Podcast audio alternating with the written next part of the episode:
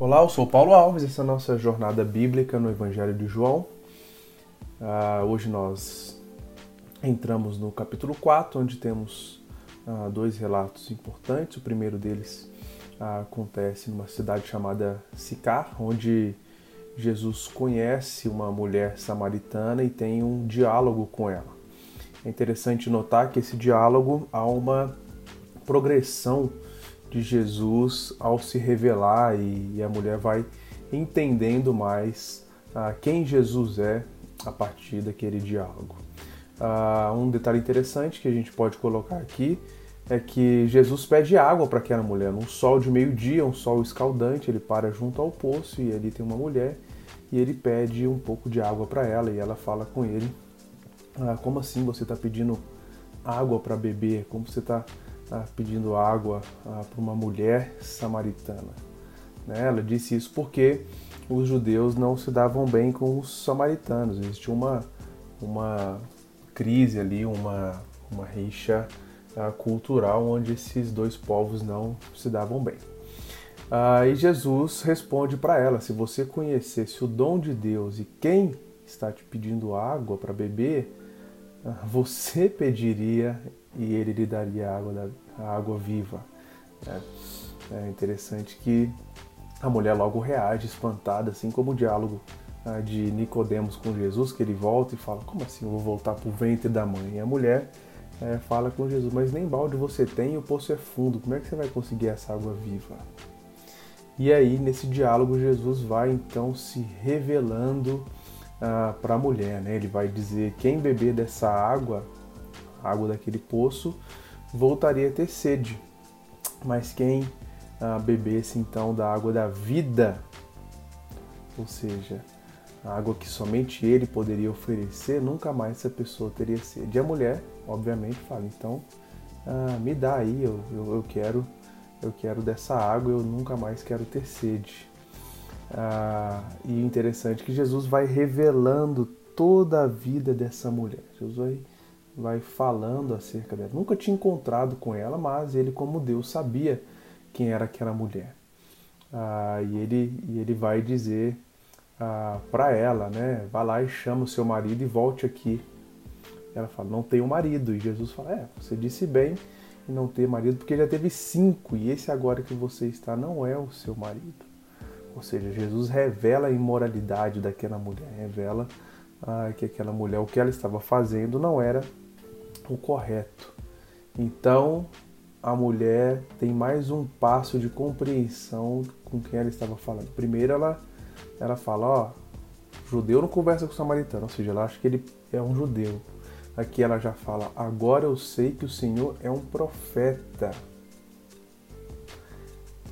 Logo em seguida, vai Jesus vai continuar o, o, o diálogo ah, com ela, né? E, e, e a mulher em seguida vai dizer: Eu sei que virá o Messias chamado Cristo, quando ele vier, nos anunciará todas as coisas. Então Jesus diz: Eu sou o Messias que estou falando com você. Ou seja, um judeu, um profeta e agora ele se revela como Salvador, o Messias que veio para redimir os pecados, para salvar não somente aquela mulher, mas também a todos nós. E aí o que acontece é que ela vai ela desce e vai falar para outras pessoas ah, o que aconteceu com ela, né? Ela deixou o seu cântaro, né, aquilo que ela usava para é, retirar e, e, levar a água. Ela vai à cidade e fala com as pessoas: venham comigo e vejam ah, que esse, ah, vejam esse homem que me disse tudo o que eu já fiz. Não seria ele por acaso Cristo? Então ela vai anuncia as pessoas vão até Jesus. E nisso os discípulos dele chegam, e os discípulos que haviam saído, como você leu no texto aí, para comprar comida, eles chegam e ficam espantados, né, que ele estava conversando com aquela mulher e tudo mais. Mas o ponto interessante aqui é que a mulher, uma vez desprezada naquele contexto, uma vez que, ah, que a mulher não tinha voz e nem era considerada como gente ali, Jesus mostra algo muito importante para nós e João é, faz questão de relatar muito bem esse texto aqui, que ah, aquela mulher teve um diálogo com o Messias e a partir do relato dela, outras pessoas foram até Jesus e este, estes também foram transformados. O texto diz muito claramente: muitos samaritanos daquela cidade creram em Jesus por causa do testemunho da mulher que tinha dito: Ele me disse tudo o que eu já fiz. Então, Jesus é aquele que revela, ou seja, coloca diante de nós e nos mostra os nossos pecados, a nossa imoralidade, mas também, uma vez que nós estamos diante dele, nós reconhecemos que ele realmente é. Ele é o Messias, o Cristo, o enviado de Deus para redimir a nossa vida, para nos livrar dos nossos pecados e para nos dar a salvação.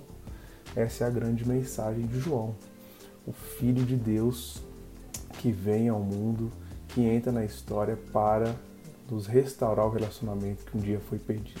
E é interessante ainda notar que os samaritanos não precisaram de nenhum milagre para crer. Que é diferente dessa próxima história, desse próximo relato que nós temos aqui, que é a cura do filho de um oficial. É, passado ah, dois dias, Jesus saiu dali e foi para Galiléia. Chegou na Galiléia, ah, os galileus o receberam porque tinha visto todas as coisas que ele tinha feito em Jerusalém. Então a gente pode perceber que Jesus ele não estava parado, né? ele andava, ele estava cumprindo a sua missão, indo de lugar em lugar, falando do Evangelho, falando acerca de si, curando pessoas, dando seus sinais. Né? E agora ele volta outra vez lá para Caná da Galiléia. Você vai lembrar que lá no, ah, lá no capítulo 2, nós tivemos Jesus em Caná da Galiléia realizando o seu primeiro milagre, quando ele transformou a água em vinho. E agora ele vem aqui e ele acha um oficial do rei, um tetrarca, alguém que cuidava de uma parte ah, do reinado ali. E o filho desse homem estava doente em outra cidade, Cafarnaum, aproximadamente 25 quilômetros de distância. E quando esse homem viu, ouviu que Jesus estava vindo da Judéia para Galiléia, ele foi até a Jesus, ou seja, um, um oficial, alguém ah, com, com, um trabalho proeminente, alguém ah, com, certa, com certa ascensão na sociedade, vai até ele e pede para o seu filho ser curado. Seu filho estava morrendo. Ah, e Jesus diz a esse homem: Se vocês não virem sinais e prodígios, de modo algum crerão. E o oficial pediu mais uma vez: Venha antes que o meu filho morra. E Jesus fala: Vá, o seu filho vai viver. E o homem creu naquilo que Jesus disse e foi embora. E quando ele estava no meio do caminho, os servos vieram de encontro, ou seja, ele estava indo para casa e vieram gente ah, para encontrar e falaram: Olha, o seu filho é, já está curado. Ele perguntou: Que horas que a febre abaixou? E, e tinha sido exatamente na hora que Jesus tinha falado com ele. Então, nós temos um diálogo com a mulher samaritana que identifica Jesus como Messias e Salvador diante dos samaritanos, sem que eles creem, uh, sem que eles necessitem de nenhum sinal para crer. E nós temos a cura do filho do oficial, que demonstra o poder de Jesus e destaca a fé dos galileus uh, para que eles crescem, então, uh, no nome de Jesus e na sua pessoa também ao, ao realizar então o um milagre ah, sem estar perto, né? um milagre Wi-Fi. Né? Não precisou ah, de nenhuma conexão. Jesus muitas vezes curou pessoas encostando nelas e, e, e muito perto delas. Mas aqui nessa história do filho ah, do oficial, nós vemos uma transformação ah, que foi gerada em, em escala. Ah, de uma crença no poder de milagre ah, para a fé na palavra de Jesus e, finalmente, para a fé na pessoa de Jesus, porque o texto fala que aquele homem, toda a sua casa passou então a crer. Esse segundo sinal em Caná da Galileia, ah, a glória de Cristo se manifesta de forma muito marcante. Agora não mais ele transforma água em vinho, Agora ele cura uma pessoa sem que essa pessoa estivesse perto dele. E é assim a minha história, é assim a nossa história, tanto da mulher samaritana imoral, que tem os seus pecados revelados diante de Jesus e reconhece quem ele é, mas também na nossa progressão da fé ao encontrar com esse que é o único que pode nos salvar e nos redimir dos nossos pecados. Que nós possamos continuar perseverando na leitura do Evangelho de João a fim de encontrarmos ah, nele aquilo que Deus quer ah, falar às nossas vidas e aquilo que Ele quer transformar dentro de nós. Que Deus nos abençoe.